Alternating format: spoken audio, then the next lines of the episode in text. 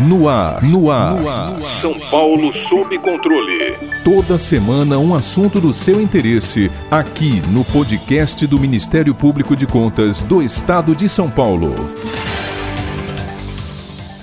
Na última semana de março, a Assembleia Legislativa do Estado do Piauí aprovou um pacote de medidas econômicas com o intuito de amenizar os efeitos negativos trazidos pela pandemia da Covid-19. As propostas vão desde renegociação de ICMS e IPVA, prorrogação para pagamento de tributos, até a oferta de novas linhas de financiamento para micro e pequenos empreendedores. Além destas providências, o governo piauiense também vai custear um auxílio emergencial emergencial de mil reais para funcionários do setor de bares, restaurantes e eventos que perderam emprego, bem como para microempreendedores do referido segmento. Enquanto isso, no âmbito nacional, o Decreto Federal número 10.661, publicado no dia 26 do mês de março, regulamentou a concessão do auxílio emergencial residual de 2021. A nova rodada do benefício será feita em quatro parcelas com valor médio de R$ 250 reais cada uma. Em 2020, o pagamento das nove parcelas do auxílio emergencial custou cerca de 295 bilhões de reais aos cofres federais, ou seja, 4% do PIB. Para nos ajudar a compreender a importância do auxílio emergencial diante de um cenário pandêmico de forte retração econômica, convidamos o secretário de Estado da Fazenda do Piauí, Rafael Fonteles, grande apoiador do pacote de medidas daquele estado Estado e presidente do Comitê Nacional de Secretários de Fazenda, Finanças, Receita ou Tributação dos Estados e do Distrito Federal, o CONCEFAS.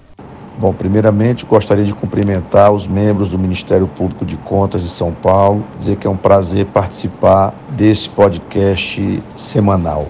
Secretário, como já mencionado, o auxílio emergencial próprio do estado do Piauí beneficiará pessoas desempregadas provindas do segmento de bares, restaurantes e eventos. De que forma foi feita a escolha do setor a ser contemplado e quais requisitos foram levados em consideração? Com relação a essa primeira pergunta, gostaria de colocar que essa medida do governo do estado do Piauí, desse auxílio emergencial no valor de mil reais para trabalhadores que perderam o emprego desses setores específicos de bares, restaurantes e estabelecimentos de eventos, é uma medida complementar para mitigar os efeitos socioeconômicos da pandemia da Covid-19, procurando beneficiar trabalhadores desses setores que são mais atingidos pelas medidas restritivas necessárias para conter o avanço da pandemia da Covid-19. Entendemos que o auxílio emergencial, de forma geral, para trabalhadores que perderam a sua renda, deve ser custeado majoritariamente pelo governo federal, por uma razão simples. Apenas a União é o único ente que pode se financiar emitindo títulos públicos. Portanto, medidas de estímulo fiscal, de injeção de recursos para socorrer trabalhadores, empresas e entes subnacionais no momento de calamidade pública, como é o caso, somente podem ser custeados pela União, pelo governo federal, assim como ocorre em todos os países do mundo. É uma medida extremamente importante, não só para evitar o colapso social, mas também por uma razão econômica. Essa injeção de recursos é fundamental para a recuperação econômica, para impedir um decrescimento do PIB ainda maior, e o efeito do auxílio sobre o endividamento é muito reduzido porque ainda que nominalmente ele seja executado com aumento do endividamento, ele gera um efeito sobre o consumo e, portanto, sobre o PIB, praticamente de mesma intensidade, de forma que não há um aumento do endividamento muito significativo, dado esse efeito no consumo e no PIB. Então, realmente é uma medida importante, não poderia ser diferente. Grande parte dos países investiram de forma maciça em programas dessa natureza.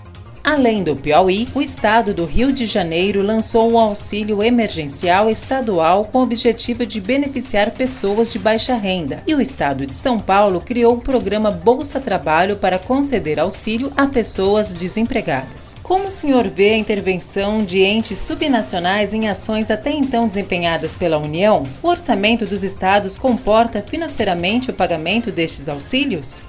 Como disse anteriormente, o orçamento dos entes subnacionais não permite programas dessa natureza com grande amplitude. Essas medidas executadas por estados e municípios são medidas para setores específicos, de forma complementar ao auxílio emergencial federal. Lembrando que durante os meses de janeiro, fevereiro e março não houve auxílio, mesmo a pandemia estando numa segunda onda até mais severa do que a primeira onda. Então, na medida do possível, como eu disse, para setores específicos, vários estados e municípios tomaram essas medidas econômicas complementares para auxiliar setores, trabalhadores de setores específicos bastante atingidos pela pandemia da Covid-19. Mas reforçamos que essa medida, de forma geral para a sociedade, deve ser feita pelo governo federal dado que é o único ente que pode se financiar, que pode aumentar o seu endividamento em curto prazo para ter essas medidas de estímulos fiscais extremamente necessárias para evitar o colapso social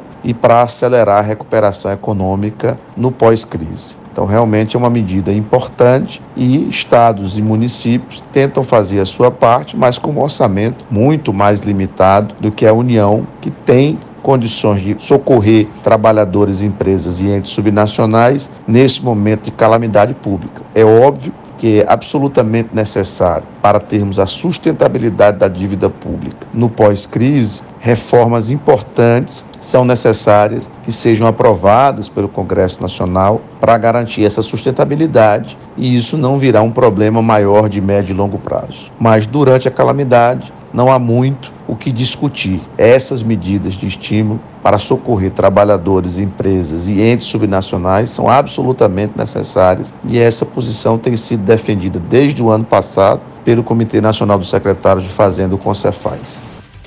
Há quem discorde da concessão de auxílio emergencial por enxergar o benefício como um simples programa assistencialista sem plano de desenvolvimento social mais amplo e com agravante de gerar déficit financeiro. Secretário, qual a importância da concessão de auxílio emergencial nesse momento e tal medida prejudica o equilíbrio das contas públicas? Na realidade, a nosso ver, essa medida do auxílio emergencial é absolutamente necessária e correta, dado que, além de evitar o colapso social, garantindo a sobrevivência de milhões de pessoas, essa medida se justifica por uma razão econômica porque é com essa injeção de recursos que se impede um decrescimento do PIB ainda maior e se garante uma recuperação mais célere da nossa economia no pós-crise. É importante que se diga que, apesar de haver um aumento do endividamento para bancar esse programa no curto prazo, você tem um efeito imediato com esses recursos sobre o consumo e, portanto, sobre o PIB, de forma que a relação da dívida sobre o PIB, que é a medida correta sobre o endividamento, em função dessa medida, é pouco alterada. Portanto, é uma medida que se justifica também por razões econômicas. É óbvio que o conjunto das medidas de estímulo fiscal geram, no conjunto, um aumento do endividamento e esse aumento do endividamento deve ser tratado, essa sustentabilidade da dívida, no médio e longo prazo, com a sinalização e aprovação de reformas importantes em matéria de equilíbrio fiscal. Em particular, defendemos com muita ênfase a aprovação da reforma tributária, porque ela irá possibilitar um destravamento do nosso crescimento econômico, dado que o sistema tributário brasileiro é disparado o pior sistema tributário do mundo, o mais regressivo e atrapalha o desenvolvimento econômico do nosso país. Essa é uma das reformas muito importantes a ser trabalhada ainda esse ano pelo Congresso Nacional. Para ficar por dentro de outras notícias do Ministério Público de Contas de São Paulo, siga-nos nas redes sociais ou acesse o site www.mpc.sp.gov.br.